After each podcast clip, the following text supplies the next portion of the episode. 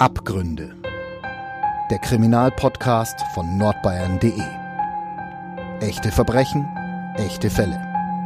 Mit unseren Gerichts- und Polizeireporterinnen und Reportern.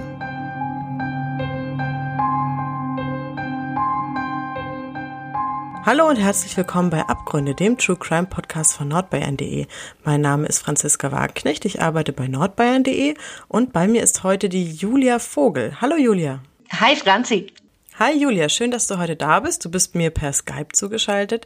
Erzähl doch mal ein bisschen was über dich. Ich bin Redakteurin bei der NZ, vor allen Dingen im Lokalen unterwegs, also alles, was in Nürnberg passiert und äh, in der Funktion eben auch ab und zu mal im Gericht und mit irgendwelchen Polizeigeschichten äh, befasst. Diese Folge wird präsentiert vom TV-Sender Crime und Investigation, dem einzigen True Crime Sender im deutschsprachigen TV.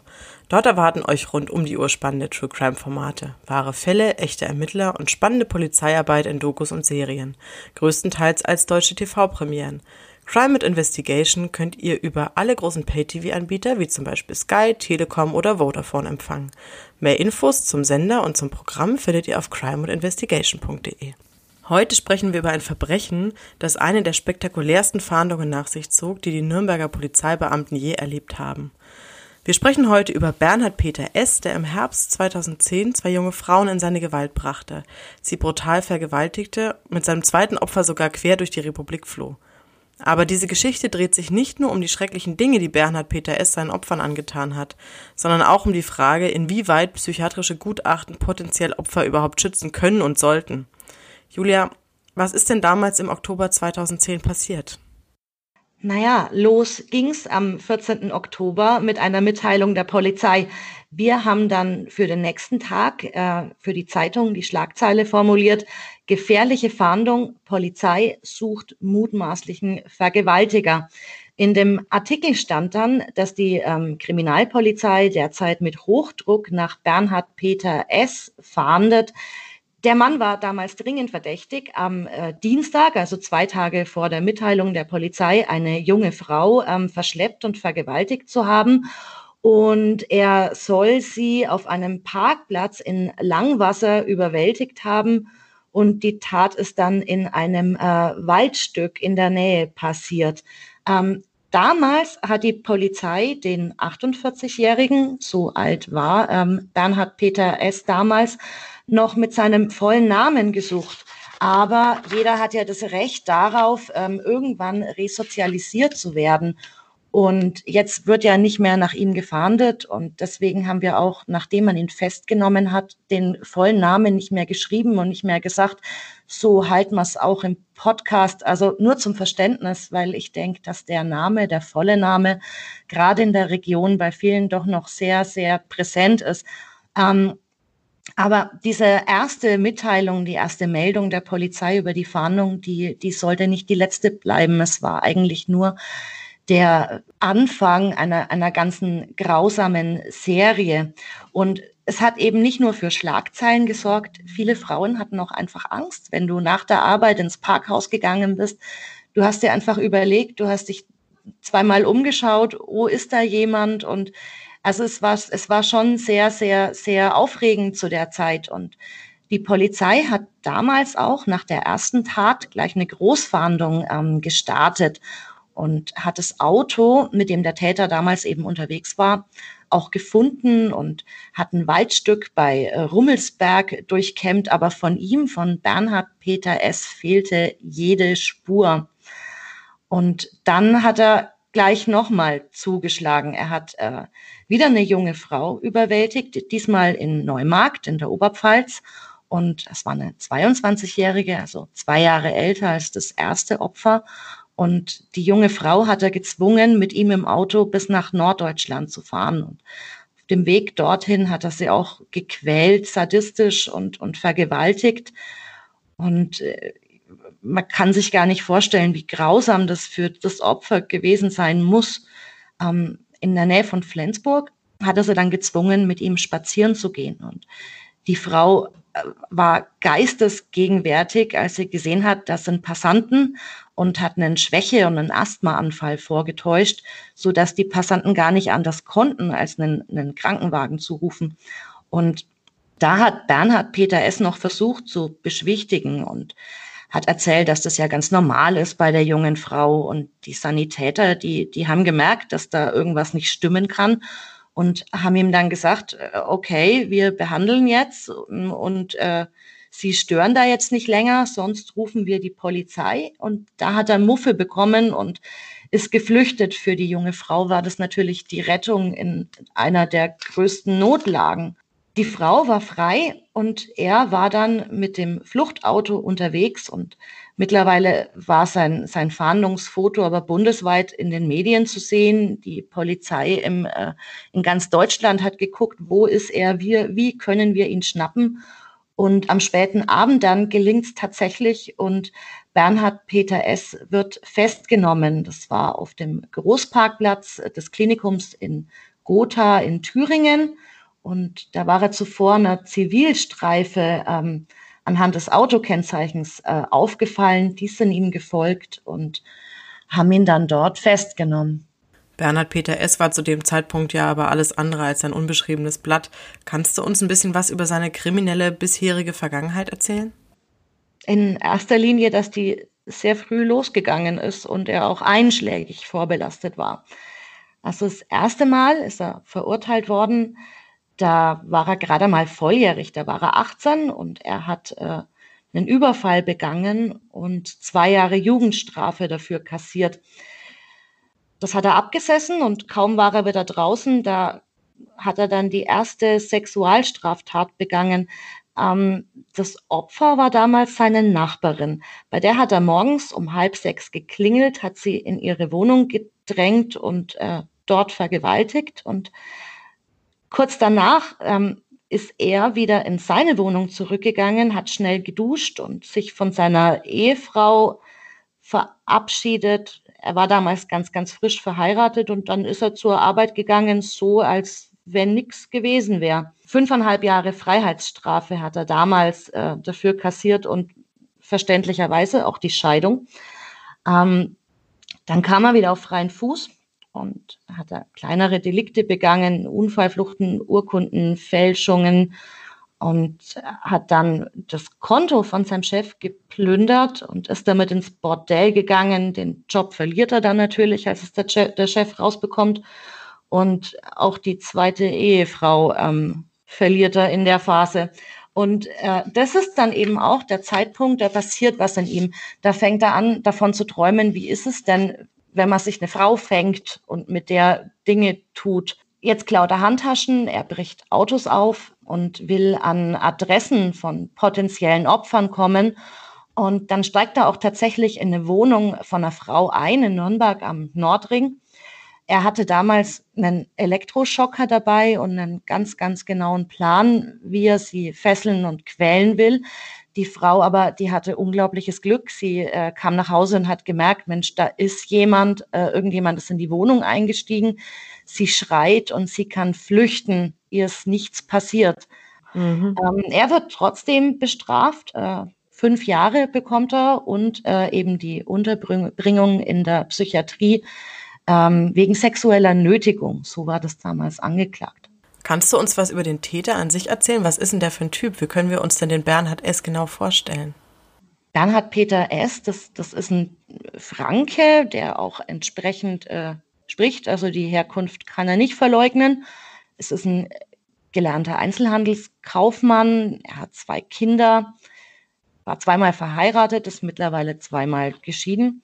Und aufgewachsen ist er ohne seinen leiblichen Vater. Der Stiefvater, der hat ihn verprügelt und gefoltert. Die Mutter hat ihm auch nicht geholfen. Ähm, die Therapeuten haben dann später schon vermutet, dass das vielleicht der Grund ist, ähm, was ihn zu dem gemacht haben könnte, was er später geworden ist und dass er das an seinen Opfern auslässt. Selber sagt er aber, nee, nee, das ist es nicht. Ähm, er sieht es nicht so. Er meint, er wäre so ein Sadist geworden, weil er sadistische Pornobilder im Netz angeschaut hat und sich dieser Bilderflut nicht erwehren konnte. Ähm, bei einem sind sich aber alle einig, dieser Mann ist ein, ein perverser Sadist und dazu kommt noch, dass er alles andere als dumm ist. Eigentlich ist er sogar ziemlich clever und er ist auch durchaus in der Lage zu begreifen, in welcher Situation er da gerade ist und einzuschätzen, welche Folgen sein, sein Handeln hat.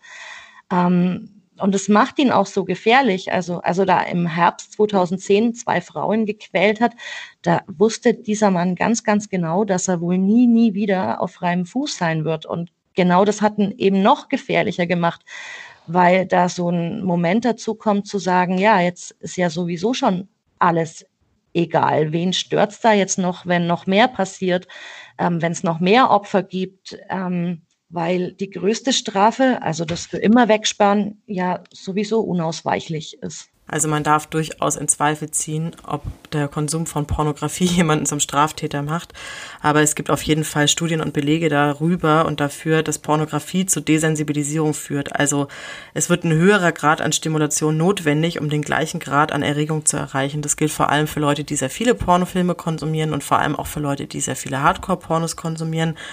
Außerdem gehören ja auch im Porno viele Praktiken zur Normalität, die für Frauen eigentlich eher schmerzhaft bis entwürdigend sind. Pornokonsum führt außerdem zu einem kurzfristigen Dopaminanstieg im Gehirn. Das funktioniert im Grunde wie jeder andere Suchtauslöser auch, egal ob es Glücksspiel oder Alkohol oder Drogen sind. Und es gibt außerdem auch noch Studien darüber, die belegen, dass der Konsum von Gewaltpornografie übergriffiges Verhalten begünstigt. So viel zum Thema seiner Theorie. Um nochmal zurück auf den Fall zu kommen. Von 2001 bis 2009, da saß Bernhard Peter S. in der forensischen Psychiatrie in Erlangen am Europakanal und wurde eigentlich auch regelmäßig begutachtet. Schließlich äh, wurde er von drei Experten als nicht mehr gefährlich eingestuft und auch entlassen. Hatte der Mann seine Therapeuten einfach wirklich jahrelang getäuscht? Meinst du jetzt, dass er vielleicht seine schlimmen Fantasien endlich wieder in die Tat umsetzen wollte und deshalb absichtlich einen auf Lampf rumgemacht hat vor den Therapeuten, obwohl es eigentlich gar nicht war? Ja, also, auch so ungefähr. Ich kann es mir ehrlich gesagt nur sehr schwer vorstellen. Ähm, Bernhard Peter S. kam 2001 in die Forensik und da kam er erst einmal in die geschlossene Therapie. Da gibt es dann Einzelgespräche, es gibt Gruppengespräche. Ähm, wer da drin sitzt, soll lernen, welche Gefahr von ihm ausgeht und wie er vielleicht so handeln kann, dass er die Gefahr in den Griff bekommt. Und er ist dort auch dauerhaft unter Beobachtung. Ähm, da brauchst schon viel schauspielerisches Talent, um die Therapeuten, das sind ja Profis, zu täuschen. Ähm, und es ist ja nicht nur das, er wird ja auch jährlich geprüft, es wird ja jährlich geschaut, äh, wie gefährlich ist er. Es, es gibt Gutachten bei jeder Lockerung ähm, und auch noch mal kurz vor der Entlassung darf er raus, ähm, in welchem Zustand ist er. Und einer der Therapeuten, die damals für ihn zuständig waren, das ist Michael Wörthmüller, das ist der Chefarzt dort. Und der hat äh, im Interview mit unserer Zeitung damals eben nicht nur darüber gesprochen, ähm, wie unerträglich er es findet, dass zwei Opfer leiden müssen, ähm, nachdem Bernhard S. eben rauskam. Er hat auch erzählt, wie ähm, Bernhard Peter S. in, in der Therapie war, wie er sich gegeben hat. Und da meint Wörthmüller, dass ähm, er eben durchaus den Eindruck gemacht hat, künftig ein Leben ohne Straftaten leben zu wollen und auch in der Lage ist und das nötige Rüstzeug hat, ähm, eben keine Straftaten, gerade mehr keine, keine derart grausamen Sexualstraftaten mehr zu begehen. Und tatsächlich geht's ja auch relativ lang, relativ gut. Ähm, die Unterbringung wird immer weiter gelockert. Der Bernhard Peter S. arbeitet ab 2008 außerhalb der Klinik ähm, in einem Lager. Er macht seine Therapie weiter. Dass es gut läuft, ähm, das belegen auch die Gutachten, die während der Zeit entstanden sind. Und demnach war er eigentlich auf dem besten Weg zurück in ein normales Leben. Ähm, über das, was dann aber passiert ist und was diesen Mann zu dieser Bestie gemacht hat, ähm, hat Wörthmüller damals im Interview gesagt, irgendwas in ihm muss sich verändert haben. Also ja, die Gutachten, die damals seine Freiheit ermöglicht haben, die waren Fehler. Aber eben solche, mit denen damals niemand gerechnet hätte. Nur was war es denn, das den Mann so aus der Bahn geworfen hat, ähm, was niemand so auf dem Schirm hatte? Die Frage hat sich damals auch Wörthmüller gestellt. Hat man später rausfinden können, was der Auslöser war? vor Gericht hat er selber was dazu gesagt, also Bernhard Peter S. Ähm, er hat gesagt, dass er nach seiner Entlassung aus der Psychiatrie selbst ganz gute Chancen gesehen hat, sein Leben in den Griff zu bekommen. Aber seine Gewaltfantasien, die hatte er eben schnell nicht mehr im Griff. Dann kamen noch Geldprobleme dazu. Ähm, das soll es gewesen sein, was ihn so aus der Bahn geworfen hat. Vor Gericht hat er erzählt, dass er einem Nachbarn 700 Euro für die Wohnungskaution geschuldet hat. Ähm, er war damals äh, im Frühsommer 2010, also im Frühsommer des Jahres, wo die zwei schrecklichen Taten passiert sind, nach Fürth gezogen. Ähm, 700 Euro viel ist es ja jetzt nicht. Und er hat sich so geschämt, er hatte Angst, wenn er das jetzt jemandem erzählt, ähm, dass es Probleme sind, die womöglich dazu führen könnten, dass er wieder in die Forensik zurück muss. Und deswegen hat er es für sich behalten, die Schulden. Und ähm, als er dann gemerkt hat, dass sein Bewährungshelfer und der Therapeut ähm, von den Geldproblemen aber schon wussten, da war ihm ein Stück weit alles egal. Und dann hat er wieder Frauen beobachtet, er hat sie ähm, ausgespäht und an der Verwirklichung seiner Fantasien gearbeitet. Kurz bevor die Taten begangen hatte, häuften sich ja auch die Hinweise, dass bei Peter S. etwas nicht mehr ganz stimmt. Das löste auch Kritik an den Behörden aus. Was kannst du uns dazu sagen? Das stimmt. Also Bernhard Peter S. hat sich verändert. Ähm, der Therapeut, der fand es damals aber erstmal ganz normal. Also er spricht von so einem Rumoren im sich zurechtfinden. Das ist auch gar nicht ungewöhnlich, wenn man so lange eingesperrt ist und dann wieder in Freiheit lebt und nach und nach versucht, ein normales bürgerliches Leben zu führen, ähm, dass sich Bernhard Peter S. dabei schon wieder Sadistenpornos anschaut und Bilder von gequälten Frauen. Ähm, das kann der Therapeut nicht ahnen. Dem erzählt er ja, dass die Fantasien weg sind. Ähm, und dann äh, passiert was, dann bricht äh, Bernhard Peter S. die Therapie ab. Jetzt könnte man im Nachhinein natürlich sagen, okay, so jemand bricht ab, dann fahre ich da sofort hin und schnapp mir den und sperre ihn wieder ein. Aber so läuft es eben nicht. Nur weil man ein, zwei Mal nicht zum Gespräch erscheint, kann man in Deutschland auch nicht einfach so eingefangen und eingesperrt werden. Ähm, der Bewährungshelfer, der erfährt Ende September davon, dass äh, Bernhard Peter S. nicht mehr zur Therapie geht. Und er meldet es auch weiter. Also die Staatsanwaltschaft erfährt davon. Und die beantragt dann auch, dass äh, Bernhard Peter S. wieder in die Psychiatrie kommen soll. Nur das ist zu spät, weil genau an dem Tag, an dem das passiert ist, schnappt der sich das äh, erste Opfer. Aber angenommen, ähm, das wäre früher passiert, dass die Staatsanwaltschaft tätig geworden wäre, dann äh, hätte es vermutlich auch nicht besonders viel gebracht, weil so leicht konnte man den ja gar nicht schnappen. Ähm, hat Peter S., der wusste ja, dass er jetzt wieder im Visier ist und er hat deshalb seine Wohnung auch eine ganze Weile schon gemieden. Aber wie soll man jemanden schnappen, der nicht daheim ist? Mhm. Ähm, und überhaupt äh, allein die Tatsache, dass ein Kontakt äh, abreißt, reicht eben nicht aus, um jemanden einfach wieder ähm, einzusperren. Also vielleicht kann man es ganz kurz so zusammenfassen. Ähm, der Mann hat sich einfach schneller zu einer Bestie entwickelt, als man da je hätte reagieren können. Man kann dem Täter ja auch schwer in den Kopf gucken. Man sieht ja nur, der erscheint nicht zu seiner Therapie. Aber was genau los ist und was da im Hintergrund abgeht, das konnte ja auch keiner ahnen. Die beiden Opfer, die waren nach den Taten schwer traumatisiert. Welche Chancen haben denn die Frauen überhaupt jemals wieder normal leben zu können? Also das, was diese beiden Frauen da erlebt haben, erleben mussten, das ist unglaublich grausam. Das ist nicht ein Beinbruch, den man mal eingibst, operiert oder irgendwas und dann nach ein paar Wochen ist alles wieder gut. Ähm, es gibt aber Traumaexperten, es gibt Psychologen und die alle stehen Opfern natürlich bei und die können ihnen Handwerkszeug mitgeben, ähm, das dann im Alltag auch wirklich helfen kann.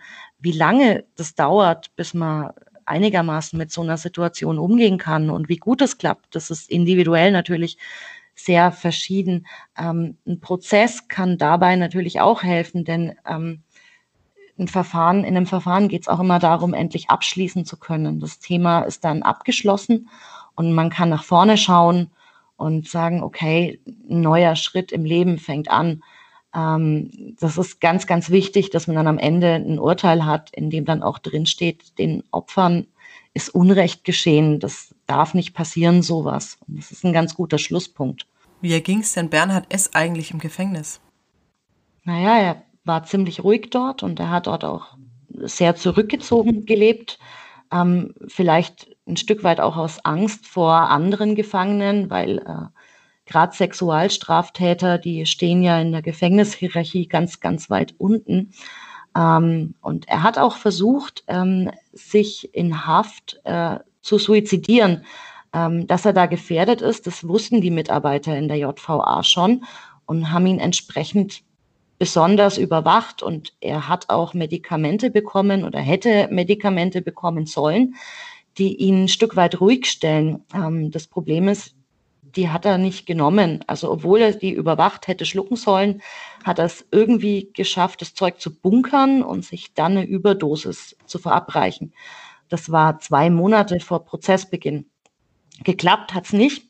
JVA-Beamte haben ihn gefunden. Da war er schnarchend und bewusstlos in der Zelle ähm, gelegen.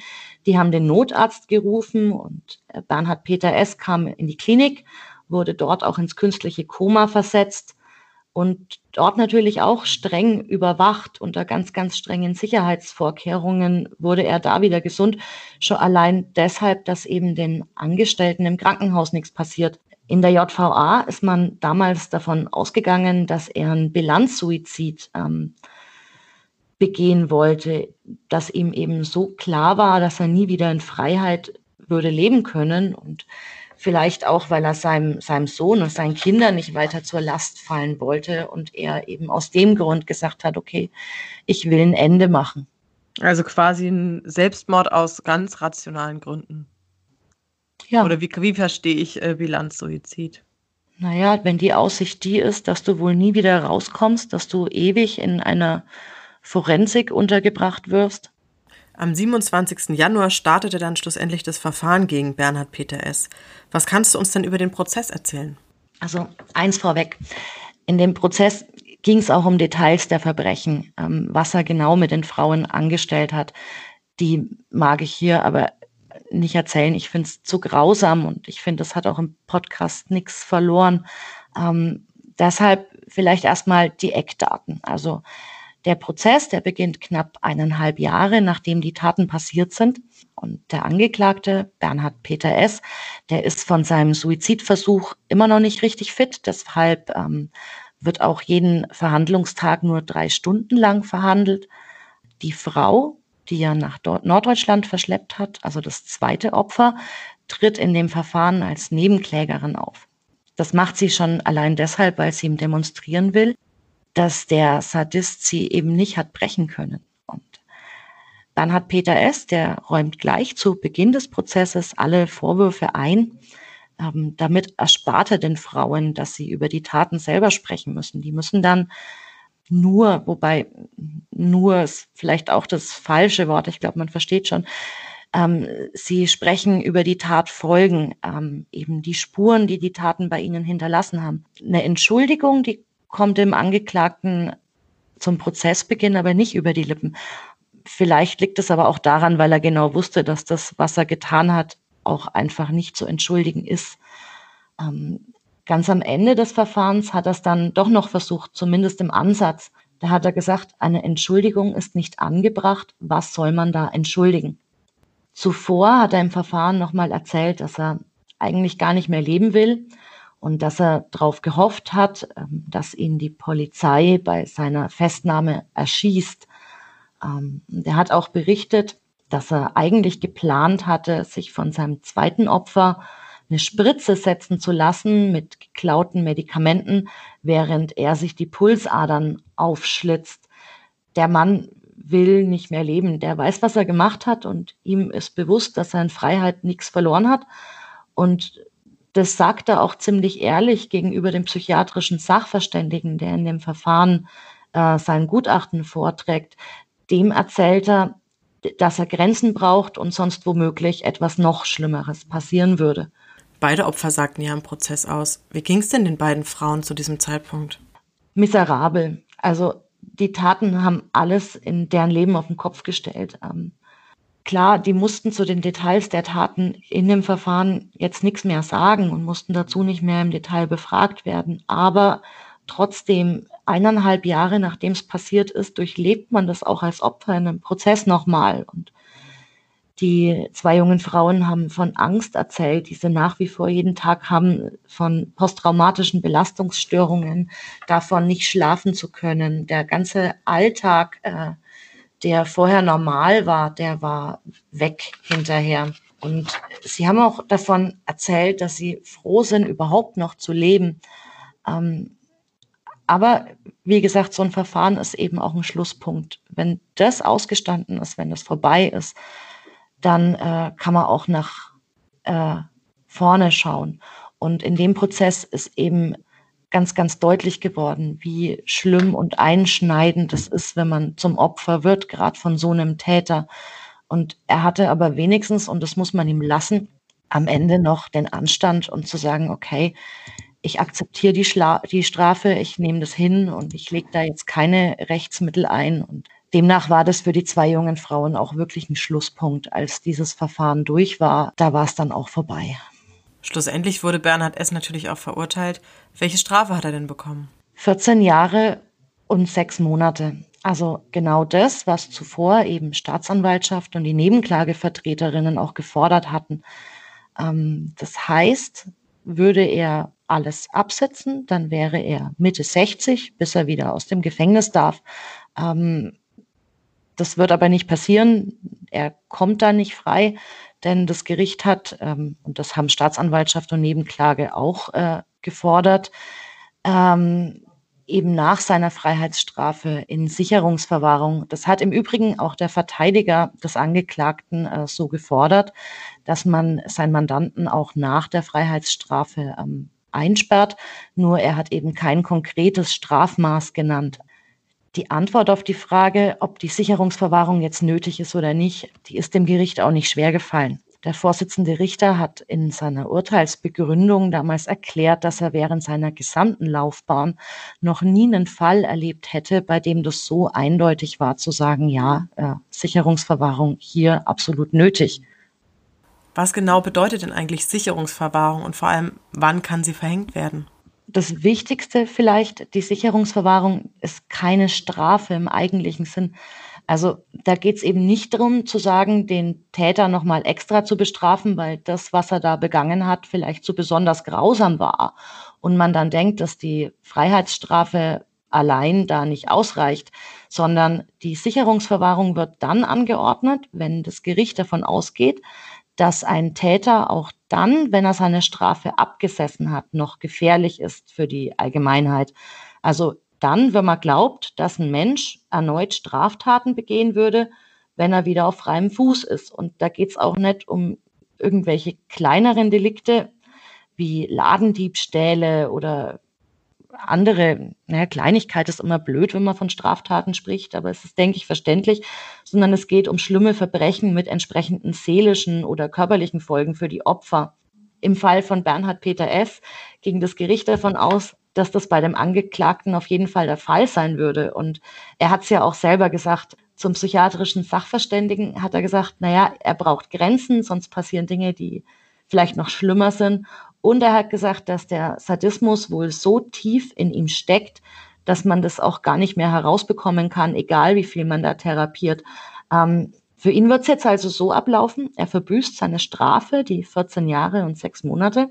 Und wenn das vorbei ist, dann bleibt er weiter eingesperrt. Aber weil das ja keine Strafe gegen ihn mehr sein darf und sein soll, wird äh, das Eingesperrtsein für ihn etwas anders sein, als während das strafhaft. Also Sicherungsverwahrte bekommen etwas mehr Freiheiten, wobei Freiheiten muss man in Anführungszeichen sehen. Ähm, die Zellen, die sind ein bisschen schöner, ein bisschen individueller. Ähm, man darf seine eigene Kleidung tragen, man darf eigene Bettwäsche haben und man darf auch häufiger einkaufen, also einkaufen im Sinne von bestellen. Ähm, die Gitterstäbe aber, die bleiben.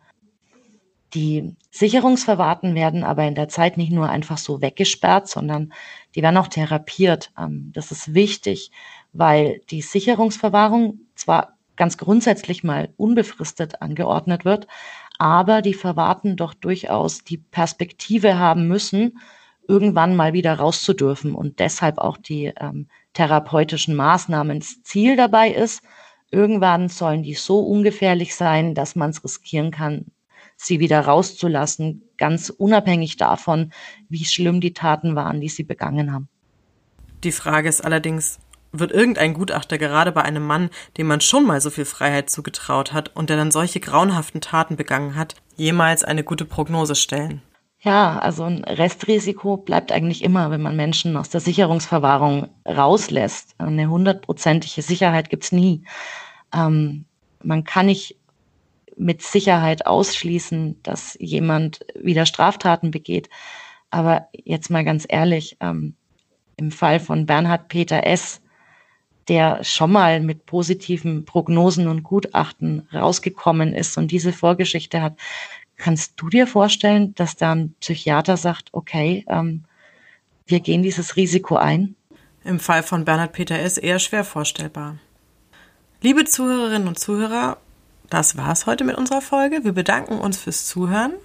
Wenn euch die Folge gefallen hat, freuen wir uns über eine positive Bewertung bei iTunes. Ansonsten, ihr wisst, wo ihr uns hören könnt, über Spotify, über Deezer, über iTunes und über jeden möglichen Podcast-Player. Wir freuen uns aufs nächste Mal.